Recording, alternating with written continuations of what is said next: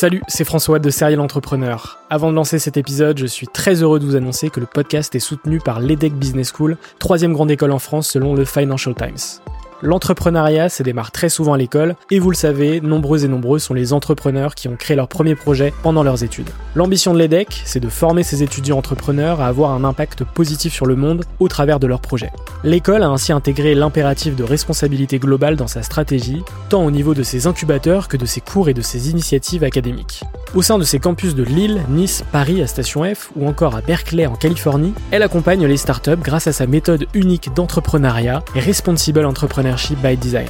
Une approche innovante permettant d'intégrer les enjeux économiques, sociétaux et environnementaux au cœur de leur modèle de développement et ce, dès leur création. L'objectif de l'EDEC, faire émerger un nouveau modèle de startup adaptable à tout projet qui intègre pleinement les enjeux de responsabilité. Chaque année, ce sont ainsi plus de 70 nouvelles startups qui intègrent ces incubateurs. Si vous souhaitez en savoir plus, n'hésitez pas à vous rendre sur www.edec.edu.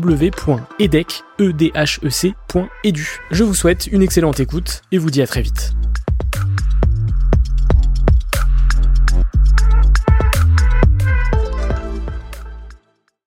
Bienvenue sur Serial Entrepreneur, le podcast des entrepreneurs.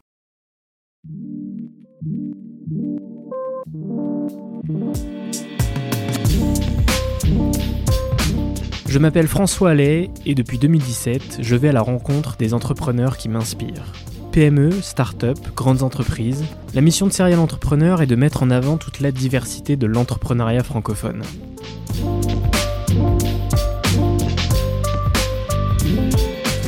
Bienvenue pour ce 97e épisode, j'espère que vous allez bien. Aujourd'hui j'ai le plaisir de discuter avec Léo Duff, un créateur de contenu sur YouTube que je suis depuis de nombreuses années et que j'apprécie beaucoup. Si vous ne le connaissez pas encore, c'est un véritable passionné de tech qui partage son analyse de l'innovation technologique, actuelle et future, avec pour objectif éduquer le grand public à l'évolution qui nous traverse. Et Léo le fait très bien puisqu'il est suivi par plus de 350 000 personnes sur YouTube. Son agent n'est autre que Manuel Diaz, le créateur d'Influx, qui est passé dans le podcast lors du 84e épisode. Alors comment a-t-il fait pour transformer sa passion en un métier? Vous allez découvrir toute son histoire dans cet épisode.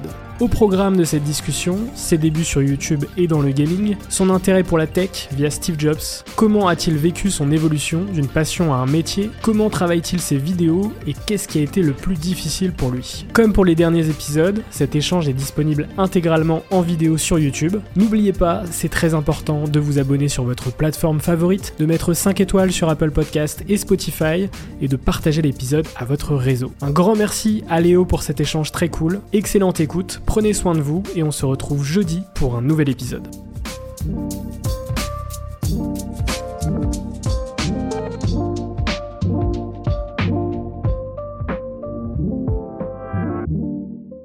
L'idée, ça va être de retracer un peu ton parcours et puis de voir comment euh, tu crées du contenu sur Internet, tout simplement. Et puis on aura des petites questions à la fin sur euh, ta vision de l'entrepreneuriat et de la création de contenu. Ouf. Ouais, exactement. Euh, donc toi, tu es un véritable passionné de tech. Tu es, Ouais. un peu l'ambassadeur des AirPods. je suis l'ambassadeur euh, des AirPods. On peut, je, je devrais le mettre en bio. c'est pas mal. hein. C'est vrai. Et, euh, mais du coup, tu es surtout créateur de contenu euh, sur YouTube, mais Ouais. pas que. Euh, tu as créé un compte LinkedIn il y a quelques semaines.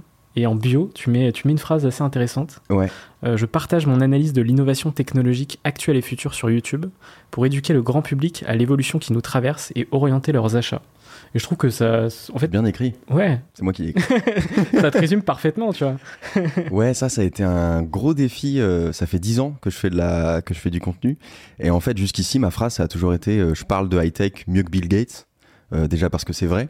Euh, parce que Bill Gates est très bon pour en faire, mais il est très mauvais pour en parler. Donc, euh, je m'en charge à sa place. Euh, non, ça a été toujours très difficile de définir mon contenu.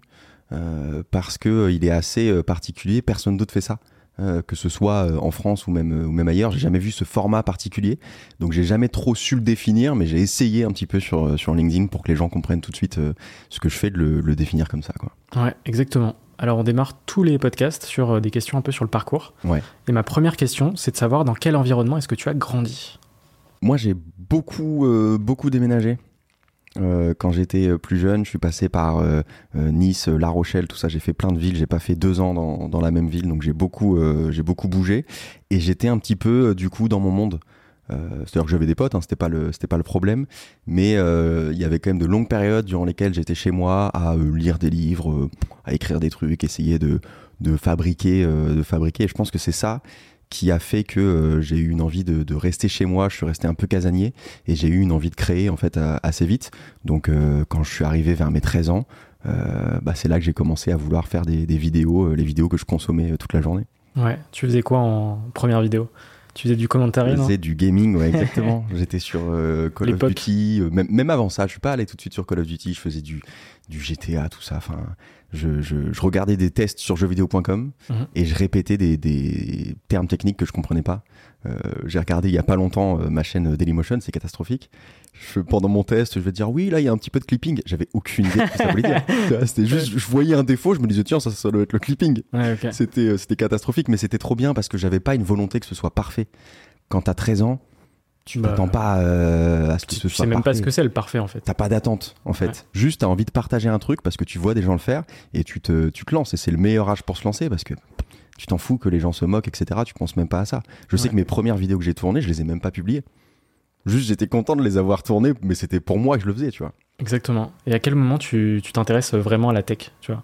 Et tu visualises ça comme de la tech, entre guillemets? Les jeux, vidéo, les jeux vidéo, c'est de la tech, mais tu vois. Ouais, euh, en fait, j'ai compris que j'étais pas fait pour le gaming, je pense, euh, parce que je n'étais pas excellent, euh, ni en commentaire, comme je viens de te le dire, ni, ni dans le jeu.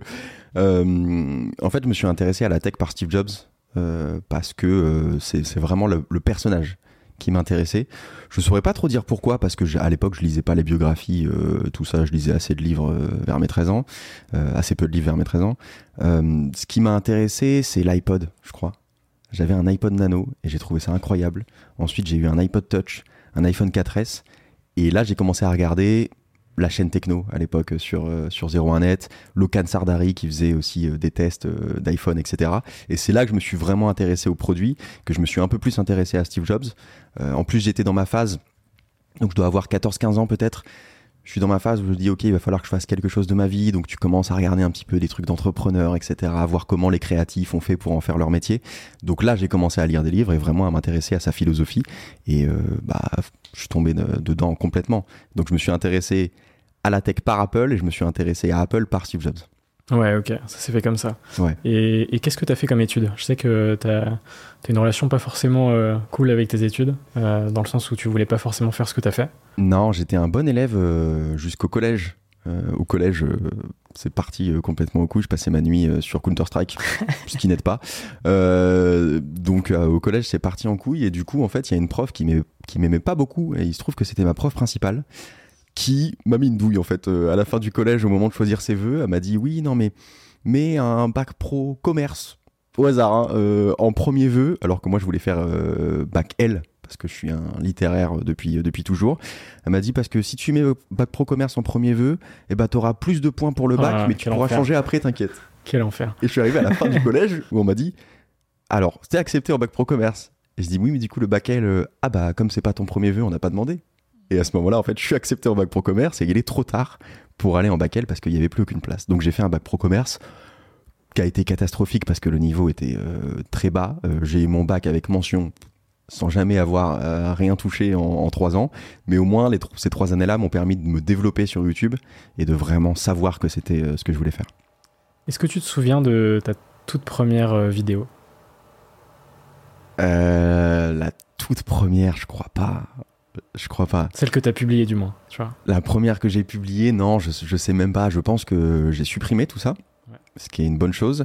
Mais euh, à mon avis, ouais, c'était un test de jeu vidéo euh, à l'arrache, euh, peut-être d'un Call of, un GTA, un truc. Oui, parce que sur ta chaîne YouTube, si on remonte à ta première vidéo, qui n'est pas vraiment la première, je, crois que c'est un, une vidéo Tech News, ta première vidéo Tech News. Ouais. ouais. Parce que j'ai supprimé toute celle d'avant. Bien sûr. On peut trouver d'autres vidéos sur Dailymotion parce que j'ai plus les mots de passe. Euh, mais euh, oui, la tech news, c'est, ça marque vraiment une transition vers euh, ce que je suis devenu. déjà parce que avant mon pseudo c'était Striker. Striker 7910 pour être plus précis parce que c'était mon code postal à ce moment-là.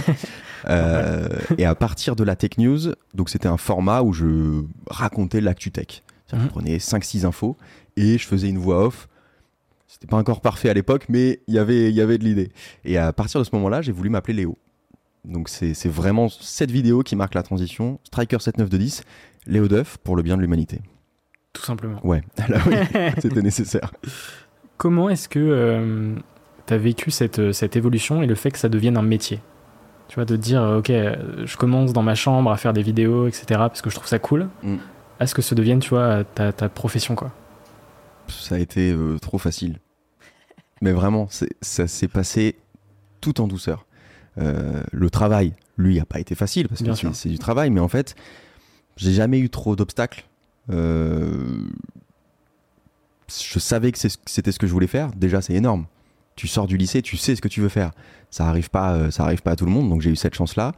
je pense que j'avais quelques prédispositions du fait que j'ai commencé hyper tôt, hyper jeune. J'avais déjà appris le montage, je savais comment traiter un audio, je savais un minimum faire du, commentaire, etc. Donc je me suis pas lancé dans un truc dans lequel j'étais totalement vierge. Donc j'avais quelques prédispositions. Mes parents se sont pas du tout opposés à ça. Donc si tu veux, en fait, euh, c'était euh, c'était simple. Après, ce qui a été plus dur, c'est de me prouver à moi-même que je pouvais le faire et que j'avais quelque chose à raconter sur Internet. Et ça, ça a été beaucoup plus long. Ça m'a pris des années avant d'en faire vraiment un métier et d'être euh, au niveau auquel je suis euh, aujourd'hui. Mais euh, sans déconner, il n'y a pas eu un moment où j'ai flippé, quoi. Ouais. Donc en fait, ça s'est fait euh, de manière très naturelle. Ouais. Et toi, tu l'as vécu de manière aussi douce. Mais ça, je pense que c'est aussi ma personnalité. Ouais. Je suis pas hyper paniqué par par l'avenir. je suis pas paniqué par les finances. C'est pas le truc qui me drive. Euh, parce que j'en ai jamais trop manqué non plus. Euh, mais je savais que j'avais mes parents derrière, etc. Donc ça a jamais été euh, trop un stress, même si je suis parti à 18 ans de, de, chez mes parents, donc ça aurait pu, mais je suis un peu con, je pense parfois. je vois pas ce que les autres voient. Tout ce qui m'intéresse, c'est que ma prochaine vidéo soit exceptionnelle. Ok. Et du coup, comment est-ce que tu travailles sur une vidéo? Je sais que ta, ta, manière de travailler une vidéo, ça a forcément évolué avec le temps. Ouais. Euh, comment est-ce que tu travaillais tes vidéos au départ et comment est-ce que tu travailles aujourd'hui, sur tes contenus? En fait, le problème quand tu as un esprit créatif, c'est que ça part un peu dans tous les sens. Et euh, en faire ton métier, ça te demande de créer un process et d'être un peu plus cartésien que tu l'es euh, par nature. ça, c'est un long travail parce que euh, on te vend tout le temps euh, en fiction qu'un esprit créatif, il faut le laisser euh, divaguer. S'il a besoin de six mois pour faire un truc, il faut lui laisser ces six mois. Et en fait, au bout d'un moment, quand, quand c'est ton métier, t'apprends que non. Et que ça peut pas marcher comme ça. Et que même pour la création, c'est pas bon en fait. Mm. Il faut simplement que tu arrives et que tous les matins tu sois à ton bureau en train d'écrire, en train de travailler sur ton prochain projet. Et au contraire, ça va développer ta création, ça va développer ta créativité. Tu vas renforcer ce muscle qu'est la créativité. C'est pas un don, c'est vraiment un muscle qu'il faut travailler tous les jours. Donc euh, moi, ce que je fais maintenant, bah, c'est une fois que j'ai mon sujet, je lis des tonnes de trucs, euh, tous les articles qui sont euh, disponibles, que je peux lire sur Internet, les livres, s'il y en a, si j'ai le temps, je les lis. Je regarde un petit peu aussi les vidéos YouTube, mais je m'en inspire très très peu, de moins en moins. surtout, je lis beaucoup. Je répertorie tout ce qui a une forme d'idée, en fait. Tout ce qui peut ressembler à une idée, je le note, je le surligne, et ensuite je fais une mind map en général qui est gigantesque, qui bouffe euh, trois pages. Et à partir de ce moment-là, je commence moi à écrire des trucs et à relier les idées entre elles pour au final que ça fasse une vidéo. C'est un processus qui est hyper long parce que ça me demande aussi que, j'intègre tout ce que j'ai lu, tout ce que j'ai noté, que je supprime tout ce qui m'intéresse pas, que je comprenne mon sujet. Parce qu'en général, quand je commence à m'intéresser à un sujet, je le comprends pas encore, je sais pas encore de quoi je vais parler. quand je parle de l'iPhone, je sais que je vais pas faire un test de l'entièreté de l'iPhone. Donc il faut que je capte ce qui est intéressant là-dedans et surtout ce que les gens n'ont jamais entendu à propos de cet iPhone. Donc c'est un processus qui est très long, mais j'ai réussi à le processer un peu, à le canaliser un petit peu. Et aujourd'hui, euh, j'arrive beaucoup mieux à travailler comme ça. Ouais, parce que justement, euh, il y, a, y, a, beaucoup de tests, tu vois, d'iPhone sur YouTube, etc. Mm. Enfin, c'est, je pense dans les vidéos tech, c'est ce qui ressort à 99%. Ouais. Et, c'est vrai que toi, tu te démarques par euh, justement ta, ta, qualité d'analyse, où en fait, c'est une analyse qui est propre à toi, tu vois. Mm. Et, à chaque fois, c'est très, c'est très précis, tu vois. C'est très, très millimétré, on va dire. Bah, ça, pour le coup, euh, c'est vraiment, euh, c'est vraiment ma nature. J'ai toujours eu euh, cette envie de répondre à quelque chose que les, jamais que les gens ont jamais entendu. ça m'intéresse pas du tout de sortir la même vidéo que les autres. Alors les vidéos tests, etc., on en a besoin. Je suis pas en train de dire qu'il faudrait pas les faire, mais simplement, je pense qu'il y en a assez et que les gens qui le font le font de toute façon mieux que moi. Moi, ça m'amuse pas de parler euh, des capteurs, du fait que l'appareil photo maintenant il soit en f2.8 alors que l'année dernière il était en. euh, tu vois, ça, ça m'amuse pas. Donc, euh, donc au, bout d'un, au, au début, je me forçais à le faire. Il y a encore euh, deux ans, hein, je continuais à faire des tests un peu complets et tout. Et au bout d'un moment, je me suis dit, mais ça sert à rien. En plus, moi, je vais sortir ma vidéo deux mois après les autres. Je veux dire, ils n'ont pas envie de réentendre euh, ce truc-là et j'ai aucune valeur à apporter. Donc, je me suis naturellement euh, concentré sur la valeur que je peux apporter. Je veux avoir un impact. Je veux qu'à la fin de ma vidéo, tu te dises pas, oh, c'était joli. Tu te dises, j'ai jamais entendu ça. Et que ça transforme complètement la vie que tu te faisais de ce truc-là. Ou le meilleur compliment qu'on puisse me faire, c'est, ah, j'avais ça un petit peu en tête, mais je savais pas le formuler. Ouais, ça, ouvre une vision particulière, tu vois, sur chacune des vidéos, sur euh, potentiellement le futur de la tech et le futur d'Apple, des produits Apple, etc. Donc c'est hyper intéressant. Mais je veux pas spécialement avoir euh, raison, même si, bon, quand même, ça, c'est un exercice qui me plaît. Euh, mais je vais au moins ouvrir une porte Ouais, ok. vers, vers quelque chose. Et après, toi, tu te fais ton avis. Mais moi, je vais ouvrir une porte. Comment est-ce que est née la série Le problème avec? Ah. Le problème avec, euh, ça n'a pas du tout été réfléchi comme une série. Euh, simplement, euh, je cherchais un, un- un titre. Je travaille mes vidéos comme ça, je cherche d'abord le titre. Oui. Il y a Parce de plus en plus de créateurs qui fonctionnent comme ça. Bah, mais c'est la recette. hein. Sans déconner, c'est la recette. Déjà parce que ta vidéo va faire du clic si tu réfléchis à un titre.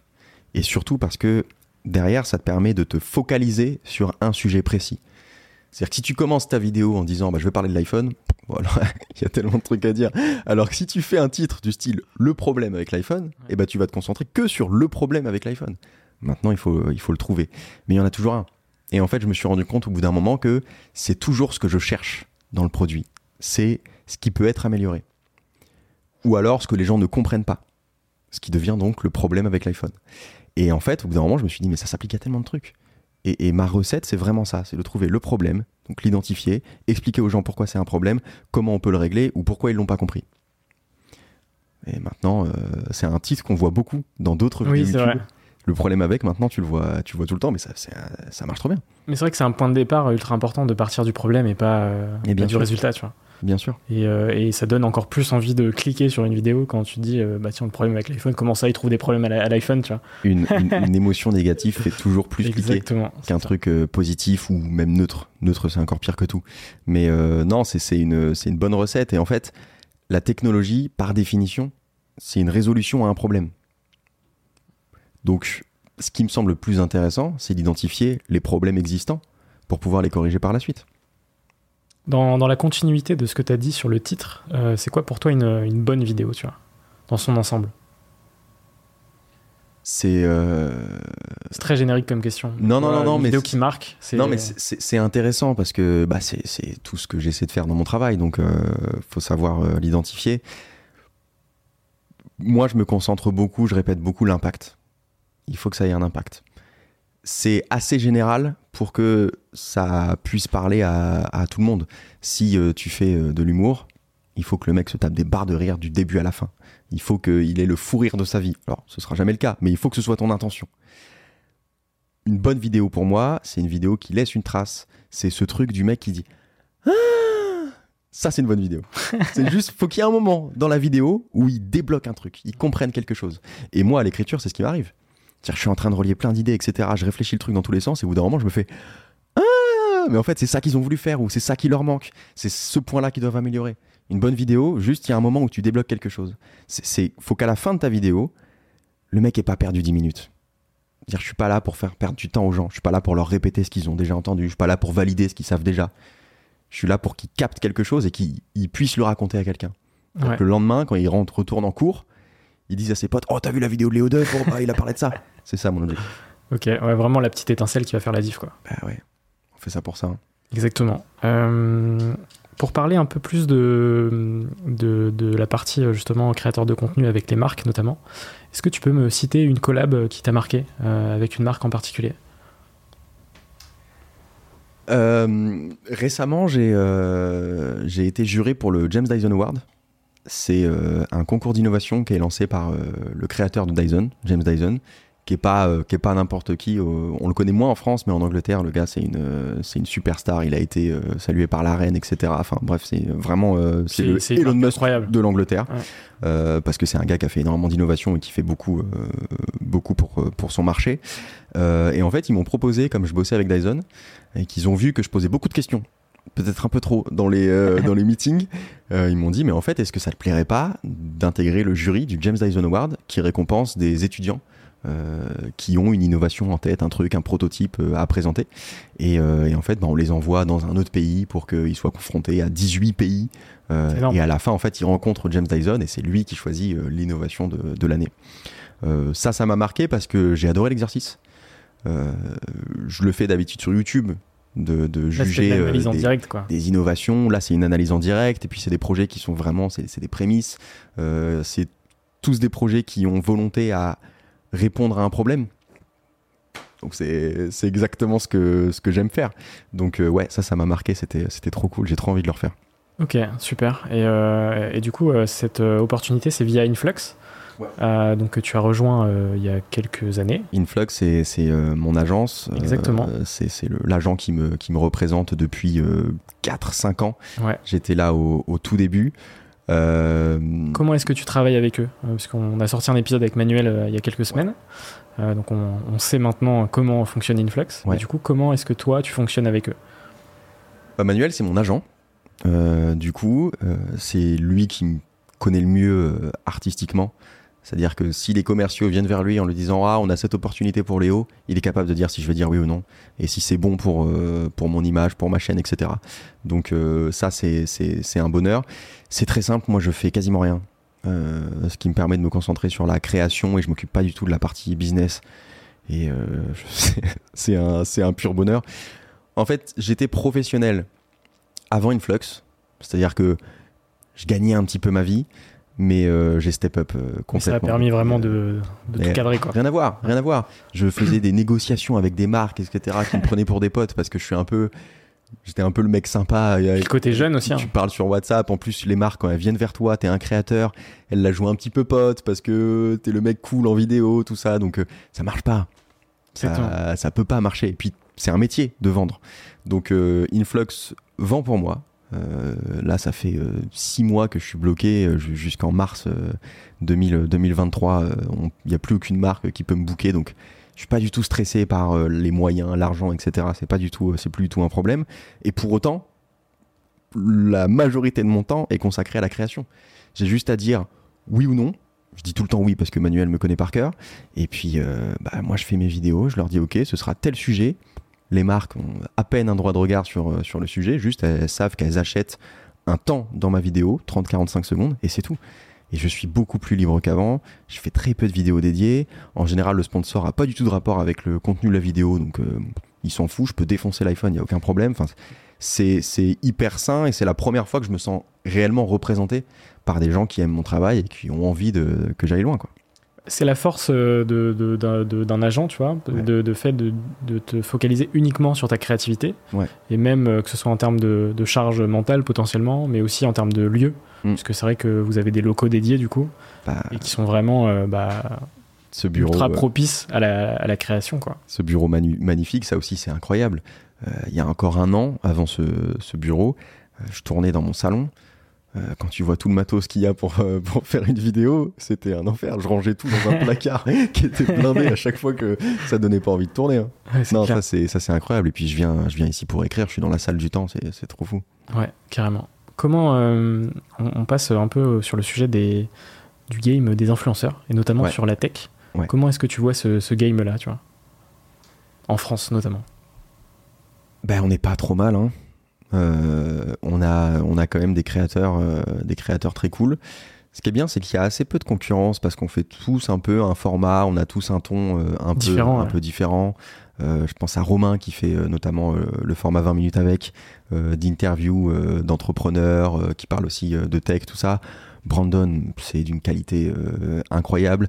Nighttech en plus petit YouTuber qui je pense va, va tout défoncer d'ici d'ici deux ans, qui est hyper hyper quali. Euh, on a vraiment des, créateurs en tech euh, qui, sont, euh, qui sont exceptionnels. Jojoel qui va faire du plus grand public et lui qui va amener une plus large audience, etc. moi, je me glisse un petit peu, un petit peu là-dedans. T'as JB qui va aux, aux événements, aux événements Apple. Sans déconner, il y a quelques années, on n'était pas aussi bien servi et c'était pas aussi euh, professionnel. Il y a aussi Quentin, etc. Enfin, je vais pas tous les lister, mais Bien sûr, il y a une vraie diversité de contenu, tu vois. maintenant, on en a trop Ouais. pour que je les cite tous. il y a quelques années, c'était c'était pas le cas. Ouais, c'est clair, parce que c'était une, c'était quand même une niche par rapport à, à du YouTube plutôt divertissement, tu vois. Je pense que ça allait toujours parce Ouais. que, euh, ne serait-ce qu'au niveau du public, euh, les gens sont pas hyper intéressés par la tech. Ils sont intéressés une fois par an euh, par l'iPhone. Mais sinon, moi, je sais que j'atteindrai passionnés. jamais 2 millions d'abonnés, tu vois. Enfin, dire, les gens, euh, surtout que je suis encore plus niche que niche, parce que si tu veux, là, je suis en train de préparer le test de l'iPhone 14 Pro. je vais parler que de Dynamic Island. Donc, si tu veux, il faut que les mecs soient vraiment intéressés. euh, donc, euh, non, c'est, c'est, ça reste niche. On sait que s'il y a un salon de youtubeurs, il n'y aura pas une catégorie tech, mais on est hyper bien servi, honnêtement. Ok. Une, une question un peu plus, un peu plus globale. Ouais. Qu'est-ce que tu penses de la tech aujourd'hui? Est-ce que tu penses que ça va dans le bon sens? Ou est-ce que tu penses que potentiellement. Moi, je m'amuse toujours autant. Ouais. Euh, je pense que on surestime parfois un petit peu euh, l'excitation qu'il y a pu avoir par le passé. Euh, en fait, on était déjà blasé dans le passé. C'est-à-dire que déjà, quand il y a la présentation de l'iPhone, bah, les gens étaient pas comme des oufs. Euh, Il y avait quelques personnes qui étaient comme des oufs, mais t'as encore plein de gens qui disaient oh là là, le clavier digital, on va jamais s'en servir. Donc, je pense qu'il faut savoir apprécier ce qu'on a aujourd'hui, et aujourd'hui, on a des trucs cool. Euh, le métaverse, c'est peut-être pas le projet du siècle, peut-être que ça marchera pas, mais c'est quand même hyper excitant comme perspective. Ne serait-ce que la VR, euh, là sur le dernier iPhone Dynamic Island, bon bah là j'ai bouffé tous les articles euh, qu'il fallait dessus. Pareil, c'est hyper excitant. Ça transforme pas ton usage, mais au bout d'un moment, faut accepter que on arrive à des technologies matures, mais qui arrivent quand même à être innovantes. Moi, tout ça, ça m'intéresse de fou. en, parlant de, de métaverse, tu t'intéresses au Web3 Euh, je m'y suis un peu intéressé, j'en ai un petit peu parlé. Je voulais pas faire trop de contenu autour de ça, mais j'ai parlé des NFT. Euh, Oui, exactement. ils ont pas une publicité qui est exceptionnelle. Donc euh, je, voulais, je voulais en parler. Moi, je crois que ça ouvre des perspectives. Et en fait, je pense que je suis toujours optimiste avec la technologie parce que je trouve qu'on est trop dur avec elle. Je trouve qu'on s'intéresse pas assez à ce qu'il y a derrière les projets. Je pense qu'il faut considérer que une idée est pas forcément formée dans son entièreté quand elle arrive à toi. C'est-à-dire peut-être qu'elle arrive un peu trop tôt, euh, peut-être que elle n'est pas drivée par la bonne personne, peut-être que Zucker- Zuckerberg c'est pas la bonne personne pour créer le métaverse. Mais je pense qu'il faut quand même réussir à voir la sous-idée, le, le petit truc qu'il y a de positif là-dedans et d'imaginer ce qu'on peut en tirer. C'est ce que j'essaie de faire, c'est ce que j'ai essayé de faire avec les, les NFT, etc. Ok, j'aimerais euh, parler avec toi de, des réseaux Ouais. et de ta communauté. C'est Ouais. quoi ta relation avec ta communauté? Euh, j'ai jamais trop essayé de la développer. J'ai jamais euh, voulu donner un nom euh, à la communauté, les deux, mieux. les, deux, les deux fausses ou tout ce que tu veux. Parce que même le terme communauté, il me, c'est pas qu'il me Ton dérange. audience, on va dire. C'est pas, c'est pas, c'est pas que ça me dérange ou quoi, mais, mais je crois que j'ai pas une communauté en fait. J'ai juste des gens qui regardent plein d'autres youtubeurs et qui viennent me voir moi parce que j'ai sorti une vidéo qui les intéresse. Je le réfléchis pas du tout comme ça. Euh, c'est pour ça que j'ai jamais vraiment fait de série ou, euh, ou quoi, ou un format euh, prédéfini. Même le problème avec, c'est un titre. Mais c'est pas réellement un, un format prédéfini. Simplement, quand j'ai un truc à dire, je le balance, les gens qui sont intéressés viennent le voir et terminé. Et je crois pas que les gens qui me regardent me kiffent tous. D'ailleurs, ça m'a- ça m'arrive plein de fois, euh, des gens un peu trop à l'aise, euh, qui, qui mettent en commentaire Ah, c'est bien, mais j'aime pas ta personnalité. on dit Ben, on s'en branle en fait. C'est-à-dire, moi, ce qui m'intéresse, c'est que tu viennes capter l'idée, que tu la rejettes ou que tu la kiffes, tout ça, euh, je m'en fous, mais que tu viennes entendre ce que j'ai à dire. Et après, on n'est pas, on, n'est pas censé, je suis pas censé être ton beau-frère, tu vois, on n'est pas obligé de, de s'accepter en, en repas de famille. C'est les parapotes, ça. Juste, ouais, ouais mais, tu, mais tu vois, il y a des communautés qui sont hyper saines comme ça. Et je trouve que Cyrus, il a réussi à créer ça. Moi, c'est juste que j'en ai pas envie. Ouais. J'ai juste envie que tu viennes voir ma vidéo. Peut-être que tu regarderas plus jamais, peut-être que tu regarderas les autres, etc. Mais t'es pas obligé de me kiffer pour entendre ce que j'ai à dire. Et c'est un syndrome qu'on devrait abandonner un peu.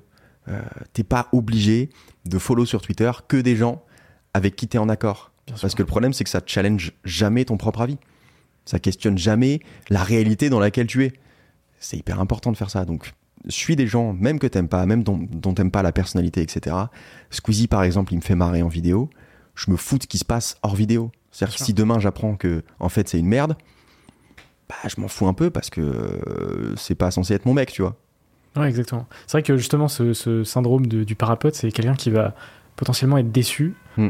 euh, vis-à-vis de, je sais pas, du comportement du, du- du créateur, etc. Et je trouve ça ouf, tu vois. Enfin, En fait, à part du moment que ce qu'il fait dans sa vie privée est pas euh, scandaleux, euh, que ce soit euh, que le mec soit un mauvais coup au lit, si tu veux, ça change rien à ce que tu vas, ce que tu vas regarder. Donc, et souvent les gens sont surpris quand je leur dis, parce que du coup, ce fameux commentaire qui me disait qu'il aimait pas du tout ma personnalité, je lui ai dit, mais en fait, je fais pas des vidéos tech pour que tu kiffes ma personnalité au bout d'un moment. Enfin, euh, en plus, je sais que je suis parfois détestable.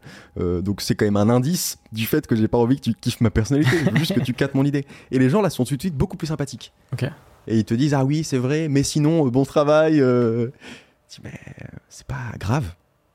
Et justement, ma question d'après, elle est liée, c'est-à-dire que c'est quoi ton rapport aux haters Est-ce que t'en as? Euh, Je pense que oui, puisque Ouais. à partir du moment où on est suivi euh, par des centaines de milliers de personnes, forcément il y en a. Ouais. Mais du coup, c'est toi, c'est quoi ta relation avec ça? Est-ce que quand tu lis un message, ça potentiellement ça te fait quelque chose, ou est-ce que euh, Non. Euh, ce qui m'embête un peu plus, c'est la malhonnêteté intellectuelle, ou, ou- ou j'allais dire même la bêtise. Ça, ça me fait chier. Et malheureusement, je la constate de plus en plus.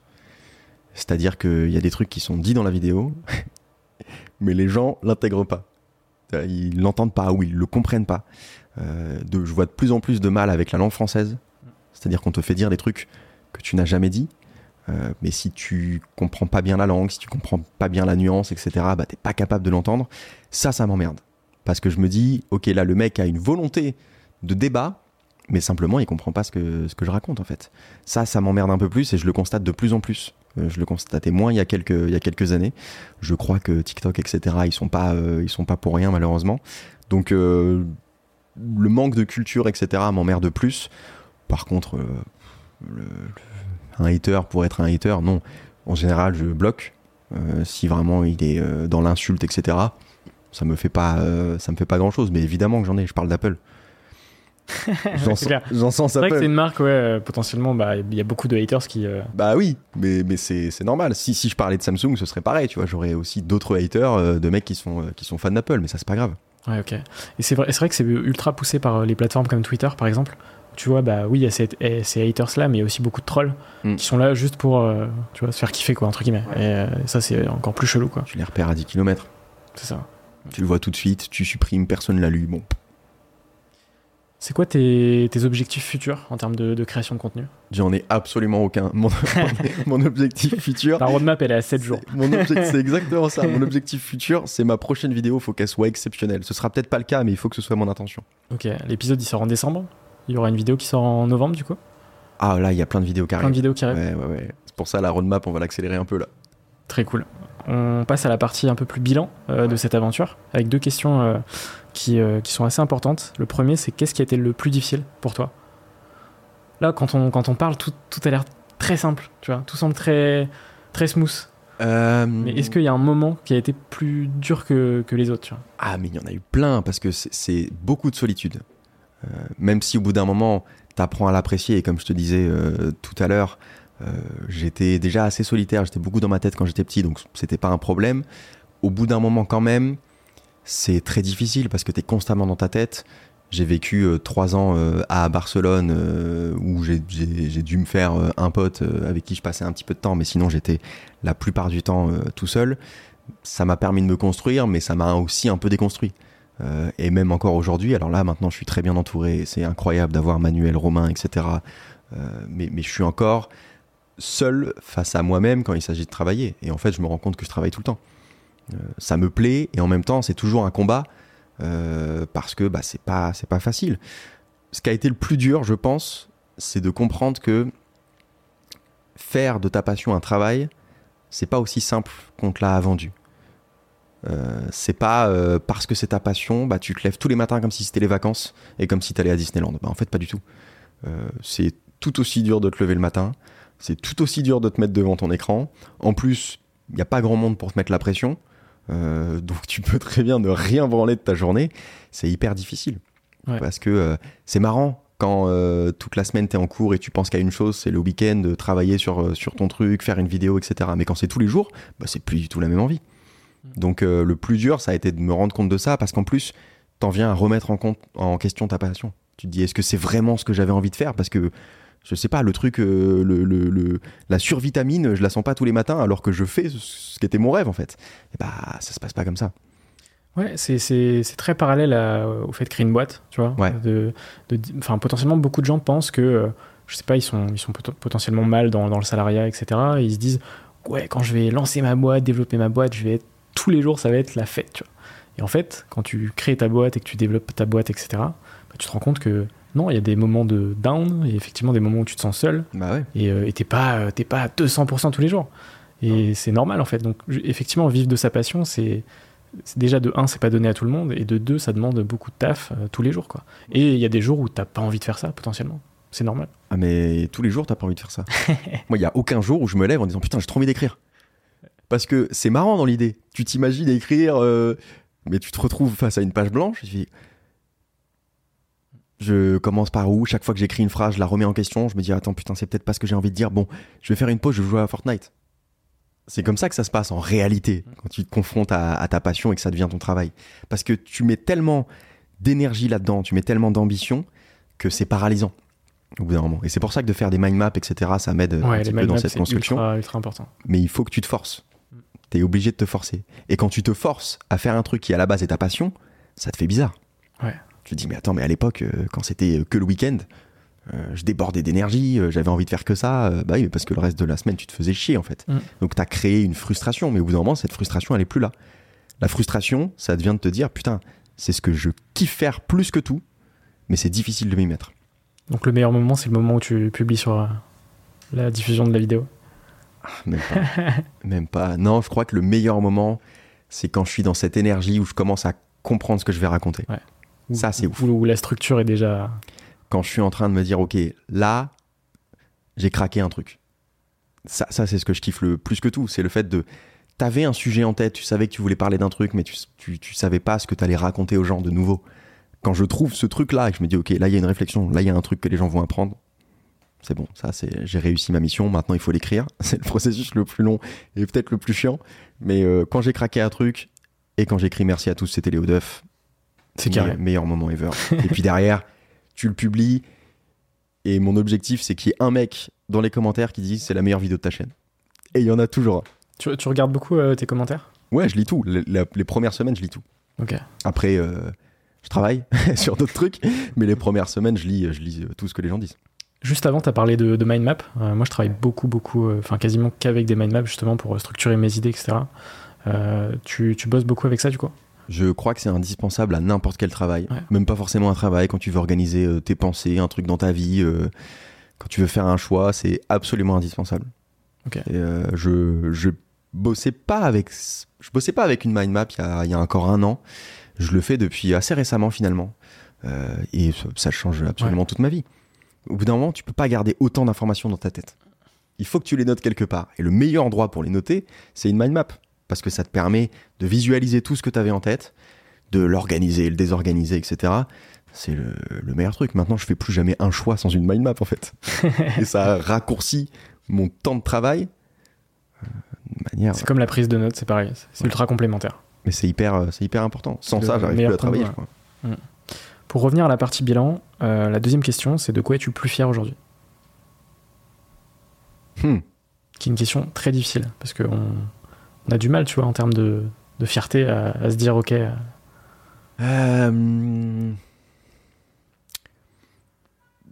Ça va être assez, euh, global, mais je crois que je suis fier de, l'œuvre en, en général. Je suis fier d'être devenu ce que j'aurais même pas imaginé devenir. À l'époque, quand je fais des vidéos, au début, c'est même pas un métier. C'est- même pas possible de gagner de l'argent avec des vidéos. Si tu veux, à l'époque de Dailymotion, on parlait pas d'Influx encore. hein. Euh, donc, euh, on parlait pas de créateur de contenu. on parlait même pas de créateurs de contenu. Les- Si tu veux, les mecs qui étaient sur Dailymotion à l'époque, c'était pas des rostars. non, On n'était pas encore sur Michou, c'est-à-dire Ouais. qu'ils ne le disaient pas euh, au lycée. ouais, c'est clair. Euh, je suis fier d'être devenu ça, mais pas seulement d'en avoir fait mon métier, mais simplement, je pense que dans l'analyse, dans la compréhension de la technologie, dans l'écriture, etc., j'aurais jamais imaginé ça.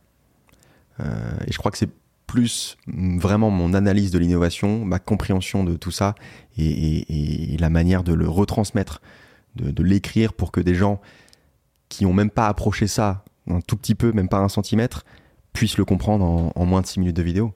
C'est ça ma, ma fierté. Et potentiellement, dans, dans quelques années, tu, tu, seras chez Apple en train d'interviewer Tim Cook? Est-ce que c'est un, est -ce un, goal, ça, tu vois? Je crois même pas. Non, même pas? Non, non, non. Ce serait quoi si tu avais une question à lui poser, tu vois tu, tu, lui poserais quoi comme question Si, si tu avais une seule question à lui poser. Pourquoi tu m'as jamais invité Je pense. C'est clair, attends. Euh, je pense que ce serait ça ma question. Non, j'aurais adoré interviewer. Euh, je pense que je préférerais interviewer Johnny Ive. Ouais, le que, que, Tim Cook. Euh, même si Tim Cook, euh, gros respect pour son travail, etc. C'est, il gère la boîte, c'est, c'est incroyable. Mais je pas tellement de questions à, à, lui poser. Et puis quand tu regardes dans les médias, sur YouTube, etc., les questions qu'on peut lui poser, Bon, c'est ah, de ouais. quelle couleur ton iMac? Bon, j'ai pas envie de la faire l'interview. Mm, je crois que l'interview la plus cool que j'ai vue de lui ces derniers mois, c'est avec euh, Mouloud. Euh, ouais. Clairement, cool. là, on sort de, du spectre. Euh, ouais, c'était cool. sur des questions sur l'iPhone, Mais basique quoi. Tu vois, on y revient, il le fait mieux que moi en fait. C'est-à-dire que moi, ça peut être un kiff perso de dire, hé, hey, j'ai interviewé Tim Cook. Ouais, c'est ça. Mais est-ce que j'ai vraiment des trucs, ouais. des questions à lui poser? Est-ce que j'ai vraiment plus de trucs à dire que Mouloud? Je suis pas sûr. Ouais, je pense qu'on est, on n'est pas nombreux à, voilà. à, avoir plus de trucs à Donc, dire. Euh, c'est fait, c'est très bien. Ok. On passe à l'avant-dernière partie du podcast sur, euh, sur les rencontres et l'inspiration. Et la première, c'est est-ce que tu peux me parler d'une rencontre qui a marqué ton aventure? Bah, pour moi, elle est évidente. C'est Manuel et Romain. Euh, donc Manuel et Romain qui ont cofondé oui. Influx. Ça, ça a vraiment changé ma vie parce qu'à l'époque euh, je gagnais très très mal ma vie déjà parce que je me vendais très mal et que j'étais représenté par des agences qui m'appelaient euh, une fois tous les, euh, tous les six mois. Ça a impacté mon contenu. Je m'en rends compte maintenant. Ça prenait beaucoup beaucoup de place dans mon contenu, beaucoup plus qu'aujourd'hui. les gens ils kiffent regarder les motion design parce qu'ils savent que ça dure 40 secondes, que c'est bien fait par Quentin et que derrière c'est c'est terminé. donc ça, ça a tout changé parce que maintenant bah, j'ai ce studio. pour travailler c'est quand même autre chose. Je suis hyper bien vendu je suis pas du tout stressé par la partie business. Je fais même pas les meetings avec les marques, etc. Enfin, c'est, ça me libère de l'espace de, de, de, cerveau et du temps de créativité qui est, qui est, exceptionnel. Et je me concentre uniquement sur la création. Et c'est pour ça que je sors beaucoup plus de vidéos maintenant. Ouais. Donc vraiment, s'il y a une rencontre qui a changé ma vie, qui a changé mon parcours, c'est celle-là. Ouais, ça a vraiment step up euh, ta vie, quoi. Ah, clairement. Sur le plan personnel, parce que ce sont avant tout des amis et que euh, je sais qu'avec Manuel, j'échange beaucoup sur l'écriture de mes vidéos parce qu'il a la même passion que moi euh, pour Apple. Donc, euh, dès que j'ai un script, je lui envoie et on se fait des retours. On fait un peu un jeu de ping-pong en soutien personnel, évidemment, d'amis et sur le plan business, carrément. Et la deuxième question, c'est est-ce que tu peux me citer trois personnes qui t'inspirent le plus aujourd'hui? À chaque fois, l'inspiration, c'est des choses qui évoluent, tu vois. Ouais. On n'est pas inspiré par les mêmes personnes qu'il y a six mois, tu vois. Et on sera mmh. potentiellement, on aura d'autres sources d'inspiration dans six mois aussi. Toi, je sais que potentiellement, il y a des personnes qui bougent pas. Il y a peut-être mais... Steve Jobs Au hasard. J'en ai parlé dans l'interview ou pas encore Pas du tout. euh, Steve Jobs pour la philosophie du design, si je dois le, si je dois le résumer. Euh, c'est vraiment lui qui a dicté la façon, ma manière de voir la technologie, euh, toute mon analyse. C'est le fait que j'ai lu autant de bouquins euh, sur, sur lui qui fait que je comprends aussi bien la marque, tout ce qui va, tout ce qui va pas, etc. Euh, pour la philosophie de la création aussi, c'est quelqu'un d'hyper inspirant qui avait compris euh, que c'était le design qui devait dicter l'ingénierie et pas l'inverse. À partir de là, moi j'ai tout fait comme ça en fait. Johnny Ive. tu vas me citer les trois pour la compréhension du design. Après, euh, je sais pas trop, il y en a beaucoup qui, qui se mélangent. Euh, je dirais Orelsan pour pour cet amour de, précieux de, de, la créativité et du fait de, porter un message, de, raconter une histoire, une identité. J'ai été euh, élevé aux chansons euh, des casseurs flotteurs et, euh, et à l'album d'Orelsan quand j'étais au, au, lycée, collège même. J'écoutais, j'écoutais que ça. Donc, je pars du principe qu'il m'a, il a fait partie de mon éducation avec mes parents. Il était, il était là quelque part. Et après, je sais pas, il y en a. Ça va un peu dans tous les sens. Nicolas Bedos pour l'écriture la façon d'écrire, la façon de, de, parler, etc. Ça a été aussi une grosse euh, source d'inspiration. Et, euh, et, après, euh, bah en fait, j'en ai plein, mais j'ai pas oui, une source d'inspiration. C'est déjà bien. Parce que c'est la somme de toutes tes inspirations qui permet de, de devenir qui tu es. Ouais, et puis tu vois, pour revenir à Orelsan, clairement, je pense qu'on a, on a grandi, tu vois, avec lui. Mm. Entre guillemets, par la pote. ouais, c'est ça. c'est ça. Et, et, justement, le fait que le documentaire soit sorti la saison 1 puis la saison 2, en fait, on voit en totale transparence tout, enfin, comment il est arrivé là où il est aujourd'hui. Et, et, tout son processus créatif en fait. Ouais. Et sur le processus créatif, c'est ultra intéressant parce qu'au départ, il est seul. et après, il y a ses potes qui le rejoignent, etc. Et, et, les chansons se, se, font comme ça. En fait, quand tu fais un travail créatif, tu as besoin de ça parce que, comme je te le disais, euh, bah, c'est hyper solitaire. C'est hyper difficile la créativité.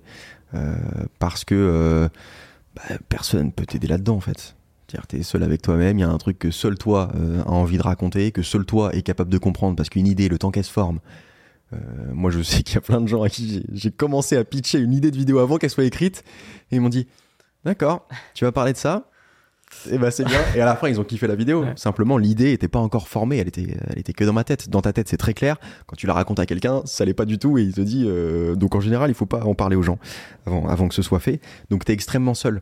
Le fait de voir que des personnes qui t'inspirent énormément, qui ont réussi à devenir euh, vraiment quelqu'un euh, et à créer des œuvres extraordinaires, sont passés par la même étape. Ils étaient tous aussi seuls. Ils trouvaient tout autant que toi que ce qu'ils faisaient était à chier, que ça allait pas marcher, etc bah forcément ça peut être qu'inspirant. Donc ça, c'est quelqu'un qui t'accompagne sans vraiment être là. Super intéressant. On, passe du coup à la dernière partie de notre échange. Quelques petites questions rapides. À chaque fois, tu as évidemment le temps d'y répondre. Tu as le temps de réfléchir, toujours. Euh, et la première, c'est est-ce que tu as un livre à me conseiller? Oh euh, La guerre de l'art de Steven Pressfield. Je crois que c'est ça. Oui, c'est ça. Euh, justement, il parle de, de, de, du combat contre soi-même qu'est la créativité et du fait que tu as une force intérieure qui veut tout le temps d'empêcher de faire ce que tu as à faire. Ça peut être euh, la dopamine, euh, toutes les excuses euh, pour, pour remettre au lendemain, etc. La procrastination, tout ce que tu veux. il explique tout ça. Et justement, c'est un gars qui explique très bien que la créativité, c'est pas comme tu le vois dans les films, c'est pas un éclair de génie qui te tombe, il faut le provoquer. donc ce serait, ce serait celui-là parce qu'il a vraiment impacté mon travail et il m'a fait passer professionnel. En fait, je considère que avant ce livre, j'étais complètement amateur et depuis, je suis devenu professionnel parce que j'ai compris que euh, la motivation, ça n'existe pas, qu'il faut la provoquer et qu'en fait, le mal-être que je peux ressentir en tant que créateur, il est parfaitement normal. Tu me l'as très bien pitché, je vais, je vais le commander. Est-ce que tu peux me parler d'un film ou d'une série euh, que tu me conseilles? Ah, Damer commençait à chier. Je, non, je pas regarder, je regarderai pas. c'est pas, pas la question que tu m'as posée, mais c'est le premier truc. Comment c'est nul? Ah, Franchement, c'est en plus ça cartonne en ce moment. Ouais, mais je comprends pas, c'est nul. Euh, un truc que je peux te conseiller. Euh, hmm, je regarde très peu de séries. T'as vu le film Réalité? Non. De Quentin Dupieux? Non, mais je connais très bien. Euh, c'est un film où Alain Chabat crie dans un dictaphone pour trouver le, meilleur cri pour son film d'horreur. C'est un exemple de créativité qui est assez exceptionnel. C'est bizarre, hein, mais c'est un Quentin Dupieux. Oui, Quentin Dupieux. Je te conseille de regarder euh, Réalité ce soir. Euh, j'avais vu euh, Rubber de Quentin Dupieux, où c'est un bah, pneu tueur. C'est bien déjà. un pneu tueur, oui. déjà, le pitch de base des films de Quentin Dupieux, tu dis, ok, c'est cool. bah, regarde Réalité, c'est un de mes films préférés. Ok, bah écoute, je regarderai ça. si tu n'avais pas été créateur de contenu, qu'est-ce que tu aurais fait? Oh la vache Créateur de contenu, c'est-à-dire dans le sens youtubeur dans le sens, euh, pour moi, ça englobe le fait d'être entrepreneur, le fait, le fait d'être youtubeur, le fait de, créer du contenu au global, tu vois. Ah ouais, donc par exemple, écrivain, euh, c'est du contenu, quoi. C'est du contenu, c'est vrai. On pourrait considérer ça comme créateur de contenu, ouais. Bah ouais, c'est ça, c'est l'art. Ouais, c'est vrai. Donc ça, tu, serais dans, tu serais dans le domaine de l'art, dans tous les cas. Je pense que ouais, j'ai un esprit euh, trop, trop créatif. je pense que je serais pas dans la tech. Après, tu, vois, pour, euh, pour Influx, comme ça fait longtemps que je travaille euh, avec eux, euh, je suis aussi beaucoup dans le conseil de la DA, du marketing, parce que c'est ce qui me passionne aussi, c'est ce que j'analyse beaucoup dans, dans, mes vidéos. J'analyse pas juste la partie technique, j'analyse comment c'est vendu. et Apple est, je suis désolé, hein, mais Apple est encore une fois un exemple là-dessus. Il suffit de voir ce que les gens te demandent quand ils veulent développer un site web, c'est bah faites-nous un site Apple. c'est pas leur métier à la base, hein, mais juste ils sont trop forts dans tous les domaines. Donc je pense que j'aurais peut-être fait du, marketing, du copywriting, etc. pour, euh, pour vendre euh, des produits. Tu aurais pu me dire DH chez Apple Ben, euh, je sais pas si j'aurais été le meilleur dans l'exercice. Je, je, je pense que je suis bon pour l'analyser, pour le critiquer. Peut-être que la marche est. Un autre métier. Ou quoi que, quoi que, peut-être. Euh, si tu pouvais racheter n'importe quelle boîte sans limite financière, ce serait laquelle? Si je pouvais racheter n'importe quelle boîte. Twitter, juste pour le retirer des mains d'Elon Musk? Peut-être? Pour le ban. Euh, Si je pouvais racheter n'importe quelle boîte sans limite financière. Bic. Hmm, Parce que euh, Sacrée histoire. t'as pas trop à te faire chier. C'est les mêmes stylos depuis euh, 100 ans. Ça marche bien, ça se vend. Ça se vendra Pas toujours. que des stylos. Hein. Non, il faut des briquets. bon, euh, en termes d'innovation, je sais pas si c'est très difficile. Peut-être que je connais mal la marque, mais je pense que je rachèterai ça pour faire entrer des thunes et je continuerai à faire des vidéos. On va se faire dégommer par les fans de Bic. Potentiellement, cette vidéo est sponsorisée par Bic aussi. C'est ça. Il y a encore un procès. je m'en fous, c'est pas, c'est pas chez moi. Est-ce que tu as des, des créateurs que tu me conseilles pour de futurs épisodes? Oh Euh,